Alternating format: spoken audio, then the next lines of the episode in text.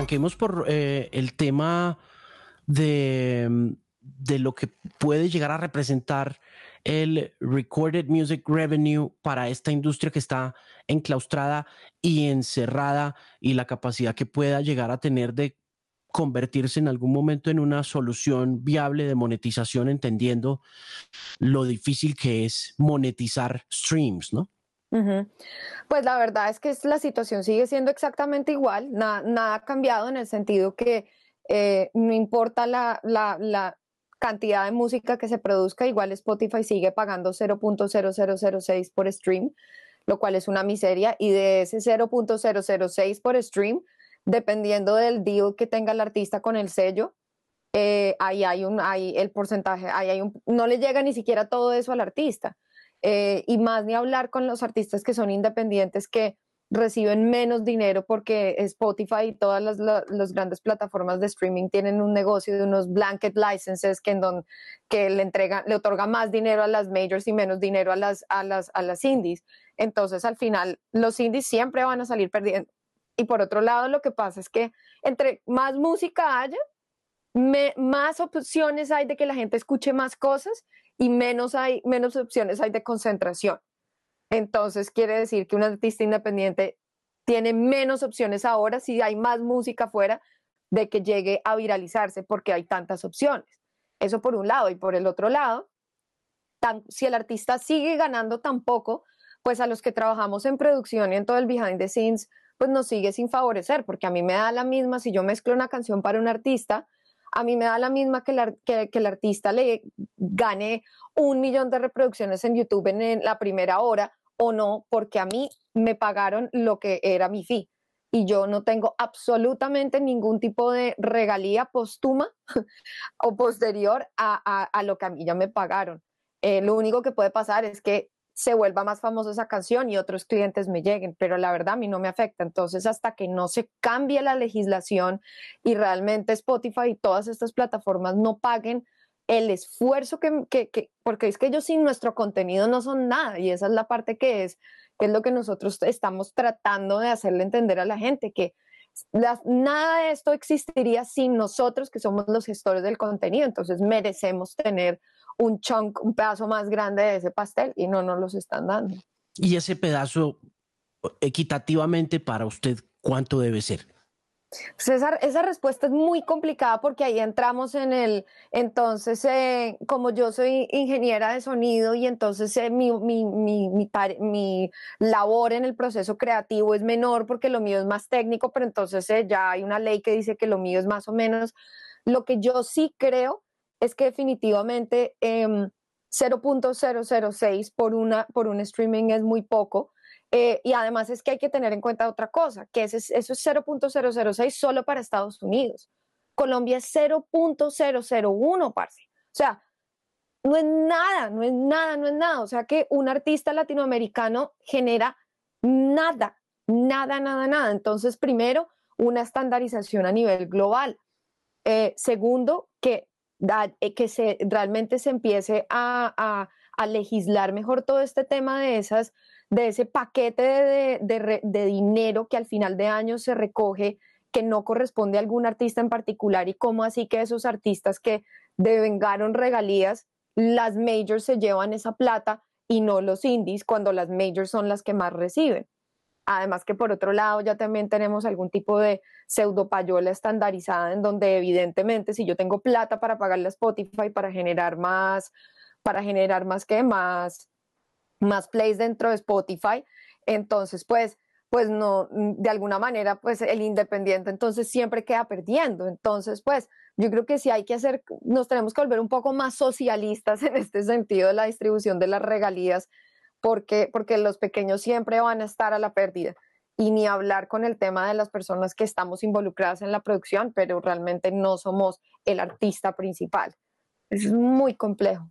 Pero ¿por qué siempre termina siendo el boogeyman de este cuento Spotify y no se habla con más frecuencia, por ejemplo, de YouTube? Que siento yo que es el... No, YouTube también, total. Y, YouTube en muchos casos eh, es el, el, que, el que más triquiñuelas tiene alrededor de toda esta eh, cosa de la recolección.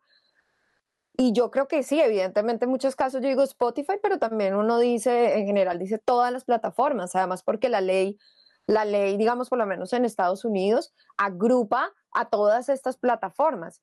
De alguna manera yo creo que Spotify, al evidentemente ser el precursor y el, y el líder, como que termina llevando, pagando el pato, el cordero sacrificado de todo esto, pero definitivamente es un tema que tiene que ver ahí, sobre todo porque porque particularmente eh, en el caso de YouTube hay muchas más mm, loopholes y como triquiñuelas y cosas acá que hacen que el artista genere menos y menos y menos y menos y sea cada vez más difícil. Entonces sí, evidentemente es un tema que abarca a todos.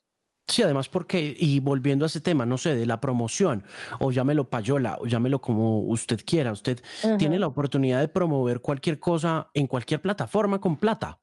Usted, usted puede meterle billete a YouTube y conseguir unos views que le permitan llegar a volverse una tendencia ya posteriormente de manera orgánica. Usted puede hacerlo en Facebook o puede hacerlo a través de Instagram. No sé, hay mil formas de hacer eso, pero yo sí siento que está muy democratizado ese ejercicio de, bueno, pues invierta en su marketing desde lo social, desde la red social como tal, ¿no? Claro, de todas formas la red social ya aquí en el 2020 el que crea que eh, si yo me esfuerzo mucho en poner unos posts muy lindos me va a ir, voy a ganar muchos likes, está, está viviendo en una completa utopía. El mundo, el mundo también de las redes sociales no tiene nada de orgánico, el crecimiento orgánico no existe, todo es pagado, todo es pagado al 2020 ya podemos comprobar que los influencers resultaron ser un desastre como, como, como mecanismo de marketing promocional. Un influencer no lleva nada porque el influencer al final para poder ser influencer tuvo que comprar 80 mil followers en Taiwán que no sirven para nada. Entonces, al final eso del orgánico no sirve, hay que tener plata.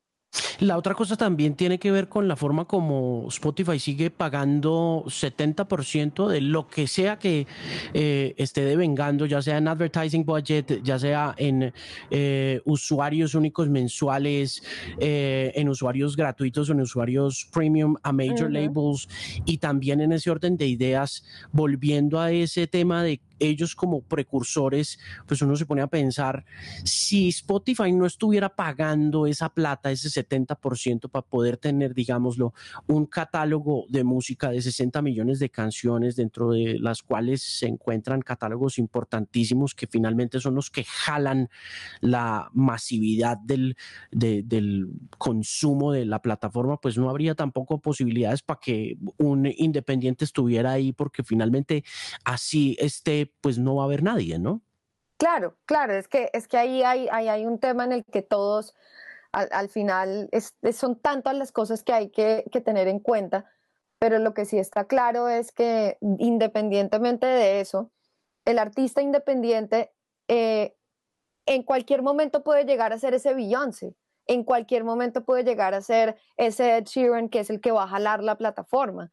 Entonces también de cómo se desarrolle la relación desde cero y ese reconocimiento también del material es lo que, mm, del material que nosotros los proveemos como artistas, es, lo que a todos nos gustaría que pasara, que es que al final todos somos iguales porque un día estamos acá y al, y al otro día podemos estar liderando, o sea, un fenómeno así como estilo XXX Tentación, eh, o sea, una cosa completamente inexplicable que se viraliza por medio de estas plataformas y pasa completamente por debajo de, del, del, rango y del, y del radar de las majors y del radar de todo lo que sucede, pues es de alguna manera si se abriera más la oportunidad, quizás tendríamos más acceso y la gente consumiría también de una forma más orgánica la música. ¿Usted tiene sello propio?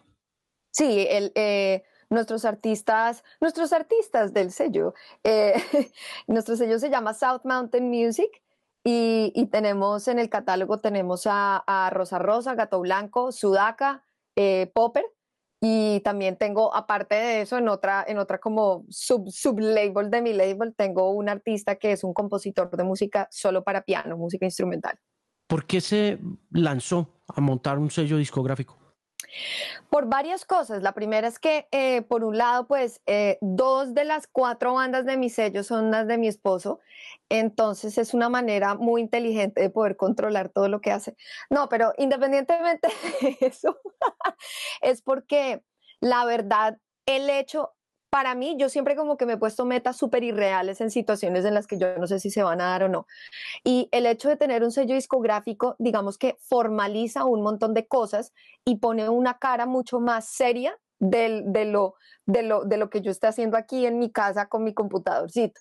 Entonces yo dije, voy a formar un sello discográfico porque en el momento en que nos llegue la plata, yo quiero tener una empresa consolidada para poder organizar mi situación financiera, mi situación tributaria en todo el tema de impuestos, pero aparte de eso, porque me facilita no es lo mismo que María Elisa diga, ay, es que aquí estoy escribiendo el nombre de mi esposo, que es que va a sacar una canción que yo mezclé y yo produje, eh, y va a salir, entonces los de Spotify les gustaría ponernos en una lista. No, es como que South Mountain Music va a tener un lanzamiento, entonces hago un correo súper bonito y entonces hago alianzas y hago partnerships y entonces de repente ya no es María Elisa, sino es la empresa de María Elisa y eso genera obviamente una, una cara mucho más formal que, que me permite a mí como que organizar. Y la verdad, la diferencia sí la noto porque, porque de alguna forma hace que yo me vuelva, me profesionalice más y al otro lado también como que la gente entiende que están lidiando con una cosa mucho más organizada.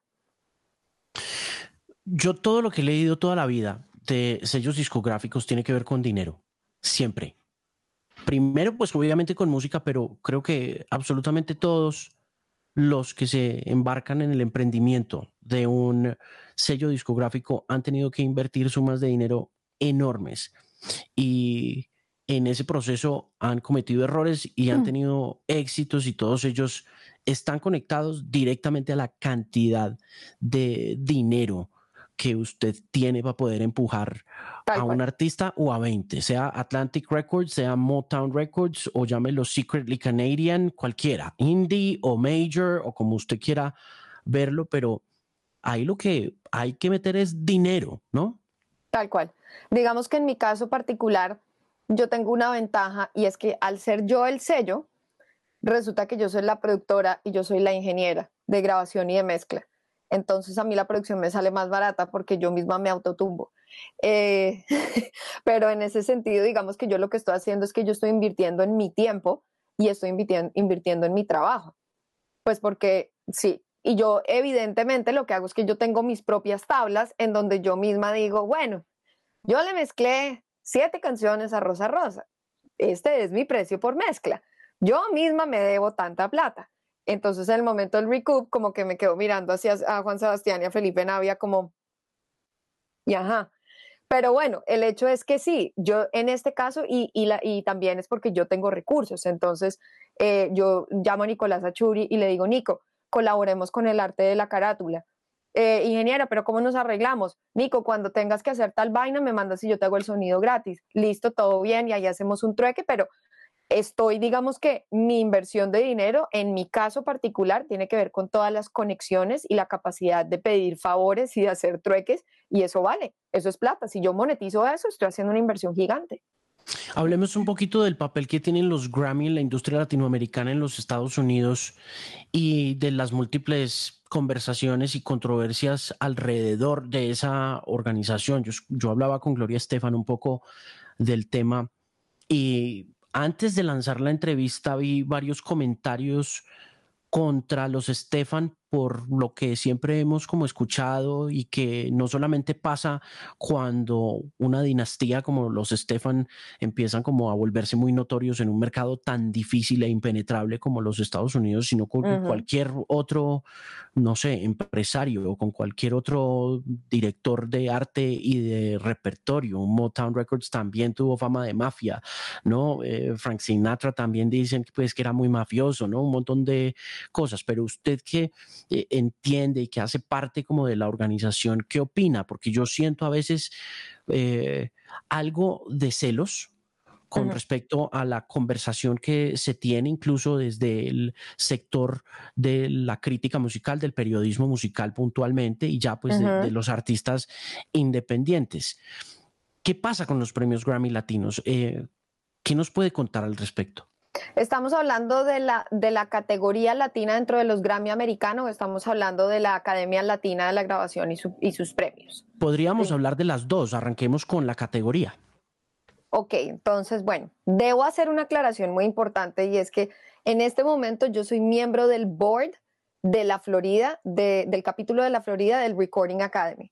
Y yo además soy presidenta del ala de productores e ingenieros a nivel eh, nacional para la Florida. Entonces yo debo hacer esa aclaración que es muy importante porque de todas formas yo soy miembro de esta organización y he sido elegida, o sea, parezco como una senadora o algo así, pero yo tengo un electorado que me escogió para tener los cargos que yo, que yo llevo y yo represento a, a las personas en la Florida eh, sobre todo puntualmente yo soy la presidenta de los productores y los ingenieros, de los miembros. Y particularmente la, población que tenemos acá en el capítulo de la Florida, eh, pues ahí mayoritariamente es latina. Y fíjate que nos pasa una cosa bien puntual con, con los latinos que están produciendo música y que viven, incluso gente que lleva años viviendo en Estados Unidos, que desconoce por completo que simplemente el hecho de estar viviendo en Estados Unidos y estar produciendo música en Estados Unidos sea para el mercado latino o no, los hace perfectamente adecuados para ser miembros de la Academia Nacional Americana de la Industria Latina de la industria, perdón, de la industria de la grabación, o sea, del Recording Academy. Entonces empieza a pasar que se genera como esta disyuntiva mental, pero es basada en, simplemente una ignorancia de saber que si la membresía les del año de la Academia Latina les, de la grabación les cuesta ciento y pico, pues si pagan 20 dólares más pueden ser miembro de los dos. Y la gente queda como, ¿en serio? Sí. Y, la cantidad de beneficios que hay por solo ser miembro de la Academia Latina, de la Academia de la Grabación, cualquiera de las dos va mucho más allá de lo que la gente ve porque el usuario o, el consumidor de música relaciona el Recording Academy con los premios, pero es mucho más de eso. El Recording Academy tiene eh, la tiene la fundación que se llama Music Cares, que trabaja de sol a sol todos los días del año para ayudar en temas de rehabilitación de drogas, depresión, eh, temas de salud. Ahora con el COVID em, recibieron miles de músicos, miembros de la academia o no, un chequecito de hasta mil dólares de ayuda que venía directamente de fondos, no solamente los fondos que ya tenía el Recording Academy que recibe donaciones porque es un non-profit, sino que aparte de eso, bueno, que se recogen durante los Person of the Year, tanto la Academia Latina como la Academia eh, Gringa recoge dinero para tener ahí guardado. Cuando han habido huracanes, se mandó mucha plata para Puerto Rico, porque el capítulo de la Florida recoge a Puerto Rico. Cuando fue el huracán María, ¿cuántos eh, eh, productores y músicos allá no perdieron sus estudios, perdieron todo? Se les ayudó con dinero sin preguntarle si eran miembro de la academia o no. Entonces, digamos que en ese sentido, es muy latino de nosotros juzgar sin conocer. Y, yo siempre, digamos que invito a la gente a que conozca un poquito que ser miembro de la academia, sea la latina, la americana, las dos, sobre todo si viven y producen aquí en Estados Unidos, trae muchos más beneficios, sobre todo porque es como cuando la gente dice como, no, es que, ah, es que tal vez dirigente político es lo peor, pero pero usted votó en las elecciones, no, porque es que yo no creo en la, capacidad del voto. Entonces es como, pero si, ¿a qué, ¿a qué juegas si no estás jugando, si no estás participando electoralmente? Acá, la gente de, la, de, cada capítulo de Recording Academy nos elige a nosotros y por lo menos mis productores y mis ingenieros de acá de la Florida saben que yo me la paso peleando por ellos todos los berracos reuniones, porque necesitamos exigir nuestros derechos, necesitamos que nos presten atención del Congreso, que nos presten atención los senadores locales. En este momento estamos en una campaña para que ayuden a los venues y que pasen una ley que les entregue algún tipo de, de relief económico y de taxes y de renta a los venues locales para que no se quiebren. Entonces tenemos una voz y una participación activa que como artistas lo podemos hacer a través del Recording Academy, pero la gente no aprovecha eso. La gente solamente aprovecha decir, ah, es que no les gusta el reggaetón. es como, ay, hermano. Estamos mal. Estamos mal. Ese, ese, ese episodio estuvo bien divertido, ¿no? Ese tema. además, además es que lo que la gente no sabe, y yo esa, ese día era dándole así el teclado en Twitter hasta que dije, ah, ya que se mueren, ya, que se mueran del aburrimiento, ya yo no puedo más, es que el tema de los submissions, tanto para la Academia Latina como para, el, como para la Academia Gringa, tiene que ver con que una categoría o un disco del año no sale elegido porque entonces resulta que los artistas no mandaron el producto. Pero ya cuando uno se da cuenta y uno lo ve desde adentro, es que la gente no manda el producto. Porque es que dicen, ay, es que los Grammys nunca le van al reggaetón. Entonces, ¿yo para qué mando mi disco? Ey, Maluma se ha ganado el Grammy. Shakira ha tenido disco, disco Grammy con, un, con discos super urbanos, un montón de J Balvin, un montón de Bad Bunny. Entonces, eso no es tan cierto, pero cuando uno llega y mira la lista de los submissions, la gente que mandó el material, resulta que es que no lo mandan. ¿Qué pasa con el tema cuando de submissions, cuando de entradas, cuando se presentan propuestas a premios Grammy? Eh, ¿Qué pasa con esa discusión que hay alrededor pues, de los amiguismos y de las roscas y de todas esas eh, cosas que siempre terminan como siendo la conversación en la industria y en el sector alrededor de las nominaciones y posteriormente, por supuesto, de los ganadores?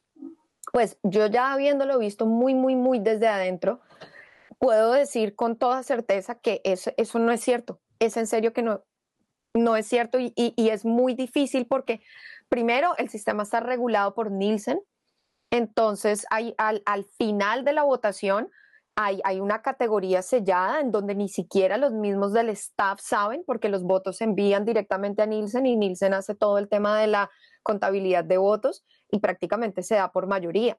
Pero aparte de eso, el sistema está diseñado de tal forma que en el momento en que se hace el submission inicial, es responsabilidad de los artistas y de sus sellos que ese submission, que es un poco complicado porque hay muchos detalles que deben ir incluidos en ese submission, que ese submission cumpla con esos, con esos requests de información básica y para que pase a la siguiente etapa, que es la primera balota, sea para la latina o para la americana, siempre hay una primera balota en donde se encuentran absolutamente toda la lista de personas que cumplieron con el punto número uno y era llenar bien el formulario pero es que resulta que la gente no llena bien el formulario. Entonces, punto número, entonces dice, ah, es que no quieren al reggaetón. Y uno va, y, no estoy hablando puntualmente del reggaetón, pero uno va y mira los submissions de cierto estilo como de artista independiente y uno dice, pero es que le faltó X, Y y Z, pues que automáticamente es clasificado. Así como pasa con Rock al Parque y la gente dice, ah, es que Rock al Parque. No, no llegaron bien la aplicación.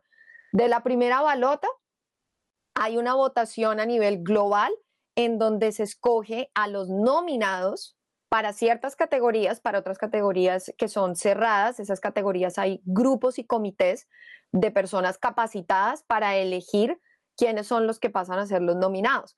Entonces, de la primera a la segunda se escoge la lista de los, nominados y de ahí se verifica otra vez que esa información sea válida, que todo lo que se presente está, que si por ejemplo hay una canción que podría ser rock, pero podría ser alternativo, pero realmente tiene un poquito de fusión, efectivamente esté ocupando la categoría que, que debe estar ocupando. Y una vez se clasifica y se reclasifica todo, de ahí los votos de la balota son votos eh, de manera digital, que no hay, no hay forma de que el staff pueda interceder en decir, uy, vamos a poner esta acá, esta acá. No, eso sucede en un proceso súper, súper meticuloso. Si yo soy un artista que está viendo esto, y quiero presentarme o quiero hacer el famoso submission, quiero poner ahí, llenar la solicitud y convertirme en miembro de la academia, ¿qué tengo que hacer? ¿Qué pasos tengo que dar? Para la Academia Latina, lo primero que hay que hacer, porque digamos que si estamos hablando que el, artista eh, reside en Latinoamérica, entonces puede, si reside en Estados Unidos, se puede presentar a la americana y, al, y a la latina. Pero si reside en Latinoamérica, entonces lo primero que tiene que hacer es entrar a la página del latinrecordingacademy.org y verificar que tiene todos los requisitos que se necesitan para ser miembro de la academia. Entre esos requisitos, antes se pedía, y eso es un mito que como que también es una cosa que si no había, antes se requería tener discos impresos y que el nombre de uno saliera en los créditos de los discos impresos. Como artista, como instrumentista, como productor y como ingeniero, asistentes no cuentan. Entonces, eh, si uno tenía esos discos, eh, se podía presentar. Hubo una época de limbo en la cual ya no se estaban presentando tantos discos físicos y la, academia no estaba considerando los créditos de las plataformas de, distribución. Entonces esa época fue un poco rara porque la gente le tocaba casi que ir a pedir eh, créditos a los artistas. Ya no es así. Si, si yo soy un artista independiente y yo tengo música en Spotify, que además yo me preocupé, yo, mi label se preocupó por cuando llenaron esa, ese formulario con el distribuidor digital, de llenar todas las casillas para que en los créditos salga que yo soy el artista o yo produje. Entonces, esa información la recoge la Academia Latina para verificar. Se van a meter a Spotify o a iTunes o a Tidal y verifican que efectivamente yo, yo tenga ese número de créditos, que son, creo que son 12 créditos digitales. Esos son dos discos, o sea, es muy fácil de hacer. 12 canciones, muy sencillo de hacer. Ojalá tengan algún tipo de prensa que certifique que ellos efectivamente son miembros activos de la industria de grabación y no simplemente una persona que toca por diversión o que chisguea, digamos en término colombiano, eh, o sea, que se para en una esquina a tocar, sino que es efectivamente un miembro y ya simplemente manda eso y se pone en contacto con la Academia Latina, la división de membresía, y, va a haber un fee eventualmente. Hay unos tiempos que, en los que se pueden hacer esos submissions y, porque pues para que se, den durante el año y ya, pero en, general es muy sencillo. Lo que pasa es que el primer punto que la gente se organice esa es la parte más complicada. ¿Su posición en la academia es una posición ejecutiva? No, no es una posición ejecutiva porque los ejecutivos son Em, son personas que trabajan en el staff del Recording Academy. Yo no trabajo para el Recording Academy, yo soy miembro de, yo soy como cualquier otra persona, yo soy miembro de la Recording Academy y yo he sido elegida para representar a la membresía, pero a mí no me pagan. Yo todo lo que hago en términos de, de, ser un board, un, board eh, perdón, un governor del board de la Florida, eh, o de ser eh, la presidenta del capítulo de la Florida del, ala de productores ingenieros es ad honorem, completamente. Y en todo caso, ¿cómo llega a ocupar esa posición de gobernación dentro de esa junta del estado de la Florida? ¿Qué, qué pasos tiene que dar? Pues yo fue por intensa, básicamente, pero ya sabemos que yo soy súper intensa. Eh, en mi caso particular sucede porque em, pues yo llevo luchando mi lucha, mi lucha individual del tema de, em, de inclusión del, del, de las mujeres en, todas las, en, todos los aspectos de la, de la, industria de grabación. Y entonces, em, más o menos durante el año 2016-2017 empecé a dar conferencias y me empezaron a llamar eh, para dar lora con todo este tema, básicamente. Y el director de la Academia del capítulo de la Florida, el director que sí es miembro, sí es personal staff, el director ejecutivo, y la segunda de la, de la, del capítulo se dieron cuenta, recibieron la información que yo andaba dando lora por ahí. Entonces dijeron, eh, me contactaron y también yo ya había hecho una aproximación porque yo ya les había dicho, yo, yo ya era miembro desde el 2015 de, la, de las dos academias y, yo les dije en, cualquier momento que ustedes necesiten algo con mucho gusto, porque yo eh, tengo contactos con esta organización, con esta otra, y pues sería como cool debatir estos temas. Nos juntamos para almorzar y ellos dijeron como no, está lo que tienes para dar Lora. Entonces eh, me invitaron a, me invitaron a, a, participar, a, poner mi nombre para, primero para, para ser eh, co-chair, vicepresidenta del ala de productores e ingenieros para la Florida, eh, y me eligieron. Y luego ese año me invitaron a, poner mi nombre para, para, que me eligieran como miembro del board. No me eligieron y ya después sí me eligieron. Y ya después quedé presidenta. Entonces es, es Lora, pero es una necesidad individual que surge mía de, de ser intensa con el tema, básicamente. ¿Qué, qué tareas tiene esa posición como presidenta? ¿Qué, ¿Qué, cosas tiene que hacer en el día a día o cómo funciona ese servicio ad honorem que usted hace a la academia en representación de su gremio? Pues varias cosas. Digamos que en el, en el día a día es más como semana a semana. Eh, bueno, primero el, el P&E Wing, que es el Producers and Engineers Wing, el ala de productores e ingenieros, es la, la división más antigua y es como una de esas alas que tiene el Recording Academy, que es de, las más estructuradas de todas. Em, hay de los, de los nueve capítulos que tiene el Recording Academy, eh, cada capítulo tiene su presidente, su vicepresidente. Eh, aparte de eso, hay national chairs y nosotros nos juntamos cada dos o tres meses en los cuales estamos todo el tiempo a nivel nacional, estamos informándonos de qué es lo que están haciendo cada uno de los, cada uno de los chapters. Em, y aparte de eso, eh, localmente, eh, yo como yo soy miembro del board, entonces el, el board de cada capítulo tiene reuniones más o menos también cada dos meses. Entonces nosotros desarrollamos planes que incluso van hasta dos a tres años de anticipación y para eventos, recolección de fondos, inclusión de nuevos miembros. Y esto tiene que ver con el tema de productores o en general de toda la academia, porque todos trabajamos como, como pues en, este, en esta gran eh, e, esfera que es la industria musical.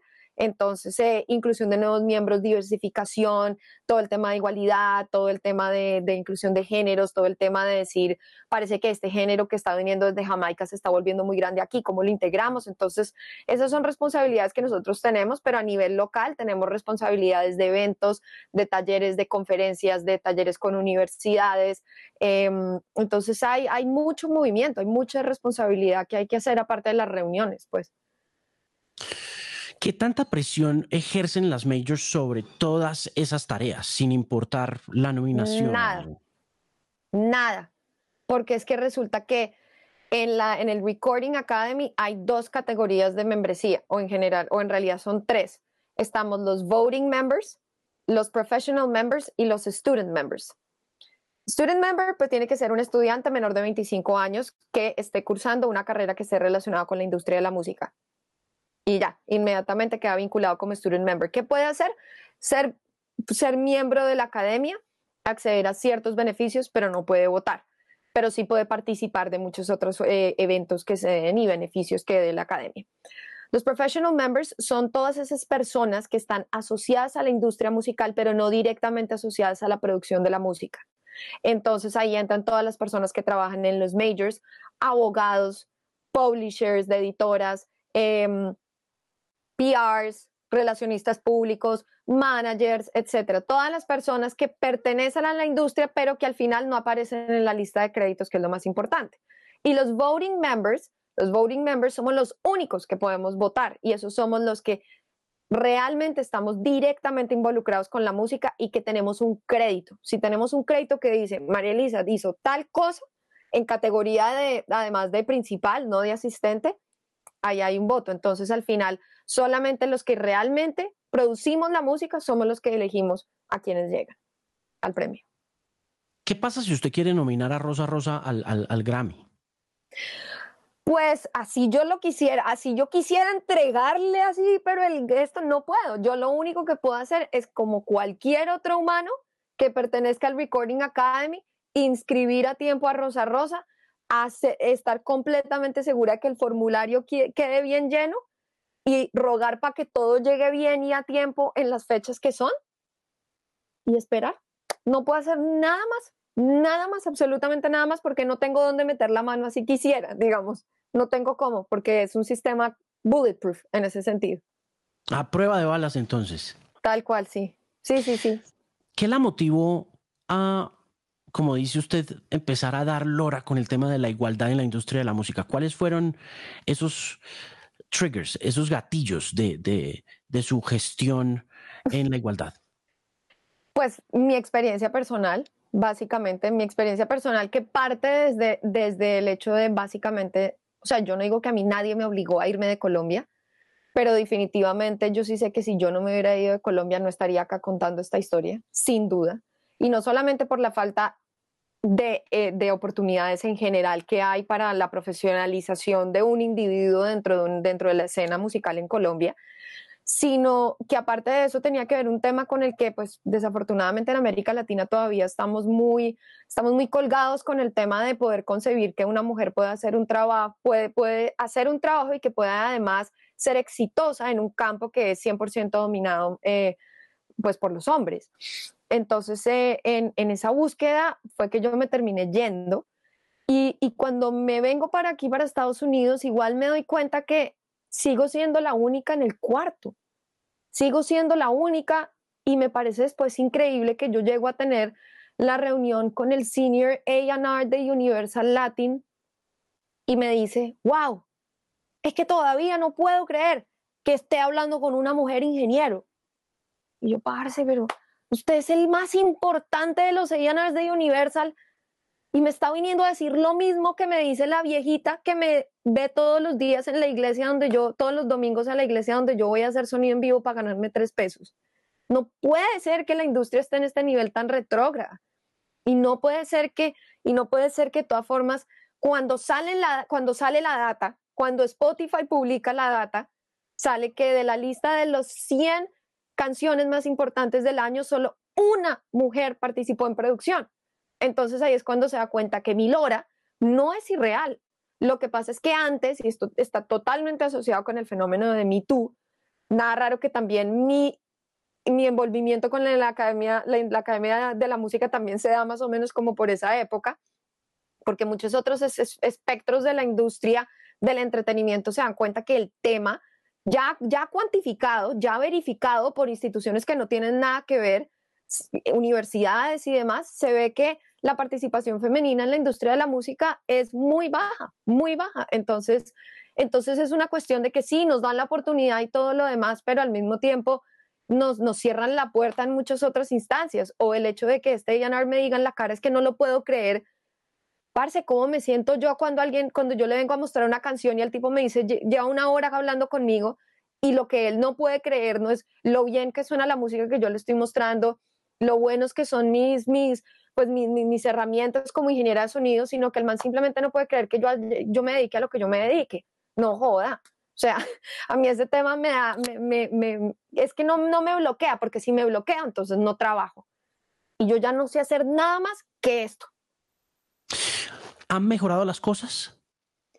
Sí, han mejorado las cosas y sobre todo han mejorado las cosas en, el sentido que muchas mujeres como yo productoras americanas, songwriters americanas, eh, también em, han dicho, es que ya no más, ya no más con este tema, estamos aburridas de que, eh, es que no es que, no es que nosotras nos quedemos en la casa esperando y es que no nos dan la oportunidad, es que realmente yo llegué al estudio y me cerraron la puerta en la cara.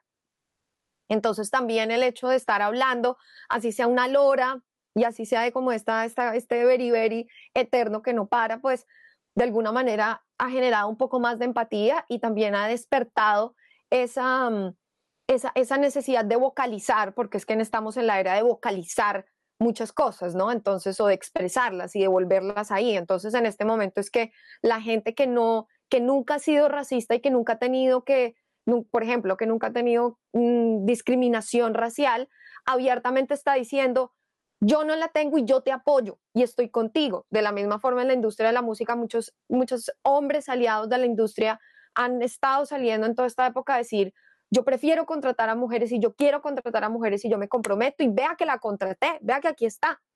Entonces, pues esa vocalización también ha servido para despertar un poquito esa conciencia general de decir, tenemos que ser más, tiene que haber más participación, pero en las mujeres también, tenemos que ser más participativas, porque es una responsabilidad de lado y lado. Yo nunca le pongo la, yo nunca le echo la culpa, pues, al, al macho heterosexual, eh, cis, eh, blanco, ¿no? Plus 50, no, yo no le echo la culpa a eso. La culpa también es nuestra, porque yo he visto como muchas otras compañeras que crecieron conmigo dijeron, ay, eso es muy difícil, y se retiraron a mitad de camino. E, eso, eso no es lo que necesitamos acá en la industria tampoco. Para ir cerrando, esta mañana estaba yo hablando del tema de colaboraciones y usted me dijo que eh, el tema de colaboraciones y de eh, composición no es tan fácil. Yo estaba hablando de disclosure y estaba hablando un poco de esa economía de la colaboración eh, sobre la cual yo creo que los disclosure han tenido un éxito avasallador en la carrera, que ha sido una carrera de dos discos, son dos LPs, pero... uno se pone a mirar y tienen 20 canciones que han sonado hasta el hastío y, y, que han hecho parte de esa economía de la colaboración que surgió a partir pues de las plataformas como SoundCloud, donde usted estaba a un mail de distancia de una ingeniera como usted, o de una cantante como Cali Uchis, o de un eh, productor de electrónica como Guy o como Howard Lawrence de los Disclosure. Y yo eh, hace un par de días estaba hablando con alguien sobre también la forma como esa economía de la colaboración de alguna forma también ha democratizado ese proceso de la repartición de las... Eh, de, de, las platas que se logran cuando se emite una canción o cuando se publica una canción en el sentido de que, por ejemplo, una Bohemian Rhapsody termina siendo adjudicada a cierto número de compositores, mientras que eh, una canción como Girls Who Run the World tiene 25 personas detrás y todas están en los créditos y uno supondría que eso hace parte de la composición, pero usted me decía estar en desacuerdo con respecto a esa aseveración y yo quiero saber un poco cómo funciona eso hoy en día y legislativamente, ahora que estábamos arrancando la conversación hablando un poco de eso, eh, hacia dónde va ese tema, porque una de las cosas que yo siento también que impacta negativamente la forma como se están repartiendo las platas tiene mucho que ver pues con la manera como durante más de 100 años se están recaudando esos dineros para compositores, para productores, para ingenieros, etcétera. Sí, bueno, primero un punto importante aclarar que solamente hasta el año eh, antepasado, hasta el 2018, se legisló que los ingenieros y los productores tenemos derecho a partes de esas regalías. Antes no, y solamente aquí en Estados Unidos. Eh, afortunadamente eso, eso, eso pues por los tratados como de NAFTA de libre comercio cubre México y Canadá, pero para todos los efectos no. Entonces, ah, nosotros no recibimos dinero por el tema de regalías de recolección de dineros por Spotify. Em, en el tema de los compositores, primero hay que, hay que hacer como una separación grande, porque es que las regalías de Spotify no necesariamente le llegan a los compositores, porque es que las regalías de Spotify son regalías que les llegan por la reproducción mecánica y son las regalías que tienen que ver con el tema de quién es el dueño del máster. El dueño del máster es en Estados Unidos, particularmente porque en Colombia es diferente, el dueño del máster en Estados Unidos es quien paga por esa producción. ¿Y en Colombia? Colombia es diferente porque en Colombia hay, es que todo parte del concepto de copyright. En Estados Unidos, el autor puede ceder sus derechos de copyright a permanentemente o temporalmente a, eh, nunca pierde su autoridad moral como tal, pero los, los derechos de copyright los puede ceder durante una licencia, que es el clásico contrato que, que hay con una label. En Colombia, me, en Colombia es diferente porque los derechos morales se separan de los derechos patrimoniales. Entonces el derecho patrimonial ya está directamente ligado a quién puso la plata, pero también el artista por su lado nunca pierde su posición e, como equitativa respecto al derecho patrimonial. Entonces, como en Estados Unidos no funciona de esa forma, digamos que de alguna manera toda esa ley termina como que rodándose al resto del mundo en ese sentido. Entonces, lo que pasa con los dueños de, los, de los masters es que Spotify le paga a los dueños de los masters, pero el dinero que recauda la composición va por el lado de las editoras, de las famosas publishers. Entonces, son dos sistemas de recolección completamente diferentes. Beyoncé como artista participa en el, en, el, en, el, en el producto físico, digamos sea digital o el CD, entonces ella le llega dinero por eso, pero si Beyoncé no escribe el, si Beyoncé no escribió el tema, no le llega derecho por, no le llega dinero por la composición y viceversa. Entonces, ¿qué pasa ahora con el tema? Eso como para hacer esas dos primeras categorías y esas dos primeras separaciones. El tema que tiene que ver, digamos, con que es que antes la, toda la plata de recaudación de la música de Bohemian Rhapsody le llegaba, digamos, a Freddie Mercury y a, no sé, esa es de Freddie Mercury y de... Brian May. De Brian May, sí, exacto. Entonces, yo creo que sí. Esa es de ellos dos, entonces esa plata se quedó con ellos dos, pero es que literalmente ellos dos escribieron esa canción. Cuando una canción llega a un disco de Beyoncé, no llega porque Beyoncé se sentó con Jay-Z o con su mejor amiga y dijeron, vamos a inspirarnos una canción que le llega a Beyoncé. Es una canción que probablemente nació en un estudio de grabación donde se juntaron eh, al menos un productor y dos songwriters y compusieron como una especie como de maqueta de un beat, probablemente en un songcamp. Los songcamps son unas, em, digamos que unas, unos eventos que organizan normalmente los publishers o las disqueras para juntar a muchos productores y compositores para es empezar a escribir canciones para un disco de un artista puntual. Entonces, digamos, se hacen un songcamp para Beyoncé, entonces le mandan, em, le mandan a Sony, le manda, ella es Atlantic, ¿no? Sí. Ella es Sony. Ella es Sony, sí. Entonces Sony le manda, le manda a X cantidad de productores un mensajito que dice, estamos recibiendo canciones para Beyoncé.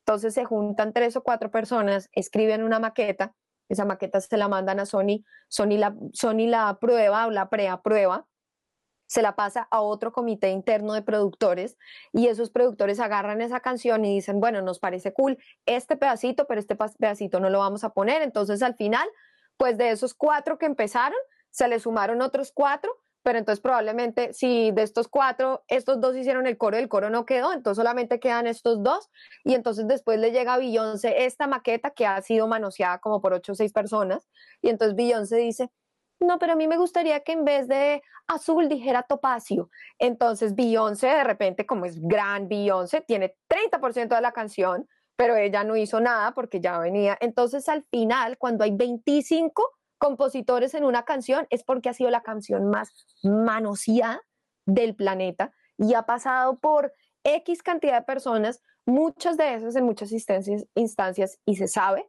personas que ni siquiera pusieron una coma, pero simplemente por haber estado en ese grupo, se, quedan, digamos que en, ese, en, ese, en esa listica y hay, y hay, hay unos songwriters fantasmas que reciben un montón de plata y la verdad, y eso se sabe, en la industria se sabe.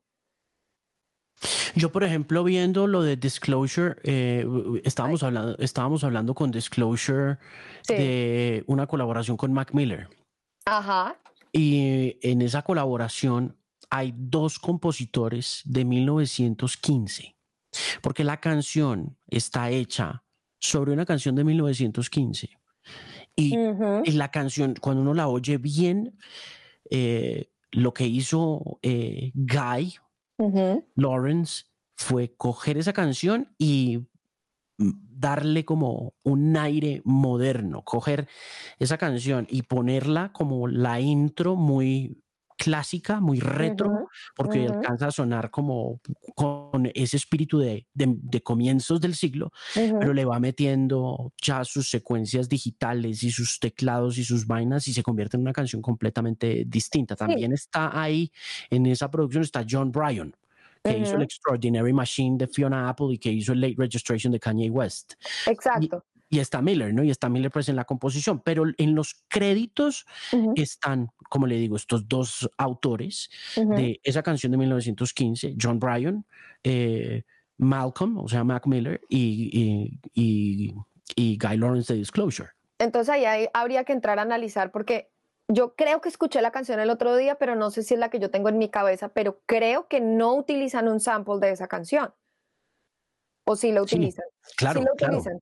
Arranca, la canción arranca con el sample. Arranca con el sample. Y lo que va sucediendo es que lentamente esa misma canción se va morfando dentro de la producción, digamos, de Disclosure. Entonces, ¿qué pasa? Ahí hay que separar dos categorías. En el principio de la canción, ellos están utilizando el, el audio original de la canción.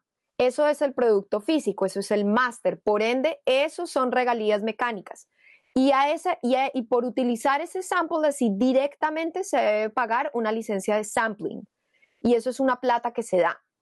Pero el hecho de utilizar eso, no yo puedo, por ejemplo, como en el hip hop, utilizar un sample y solo pagar la licencia de, sampling por utilizar, digamos, el beat de Mr. Baterista, em, you know his name, el de, el de, el de James. Em, eh, Clyde Stubblefield, el de James Brown. Exactamente, entonces yo puedo utilizar su beat de batería, pero su beat de batería no tiene música ni tiene letras, solamente estoy utilizando el beat de la batería y solamente me lo estoy robando de unas secuencias de unos pedacitos de la grabación original.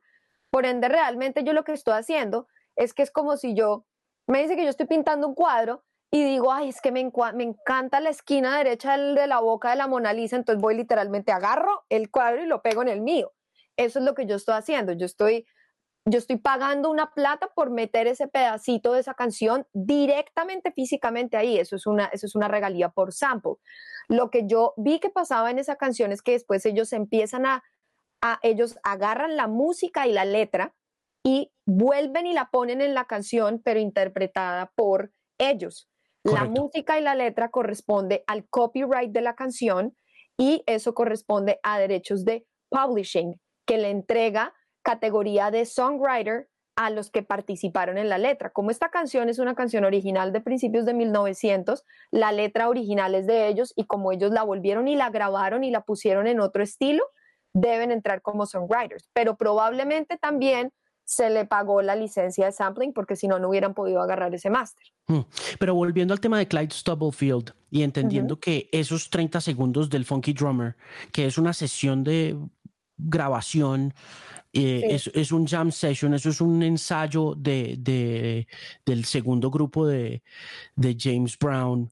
Em, ahí en el Funky Drummer eh, ni siquiera canta James Brown, él solamente como que está ahí como animando a la banda, está como calentando un poco motores. por... Él estaba pagándole a los, él era el que les estaba pagando a los músicos por la sesión y él era el que estaba pagando de su bolsillo, salían las horas de estudio. Claro, pues, pues no, le parece muy injusto que esa improvisación...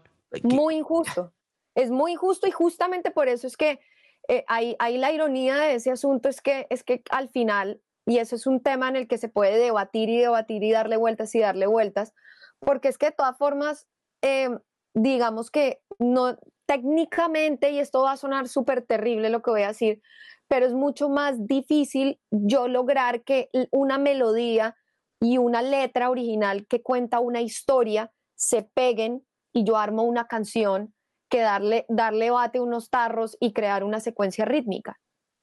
Entonces es más difícil lo uno que lo otro, siendo todo completamente absurdo porque todo es difícil, ¿cierto? Pero entonces al final, como lo que dice la ley es lo que es, la ley dice que lo único que es copyrightable, o sea, lo único que demanda regalías y merece créditos de eh, publishing es la letra y la melodía que va pegada a la letra. No more. Mm, increíble. No more. Pero, pero eso debería cambiar o no? debería cambiar, pero el problema es cómo lo cambiamos. Porque entonces quiere decir que si lo cambiamos así, entonces el primero que hizo el primer beat de reggaetón es dueño de todos los reggaetones del mundo. Parce, nos jodimos porque todos los reggaetones del mundo tienen el mismo dembow. ¿Qué hacemos? Claro. La, secuencia rítmica, la secuencia rítmica es muy difícil de, de, poner bajo una ley de copyright justamente porque la secuencia rítmica es la fundación de cualquier género musical. Yo identifico que es un reggaetón, a una salsa, a un merengue, solamente porque escucho o tiquitu, tiquitu, tiquitu, ¿cierto? O pa, tupa, tupa. Eso es lo que me dice que es reggaetón, merengue o salsa. Si yo hago copyright de eso, acabo con el género. Ingeniera María Elisa Yerba, es un gusto tenerla aquí en el podcast. Lo mismo, Alejo, mil gracias. Le mando un abrazo enorme.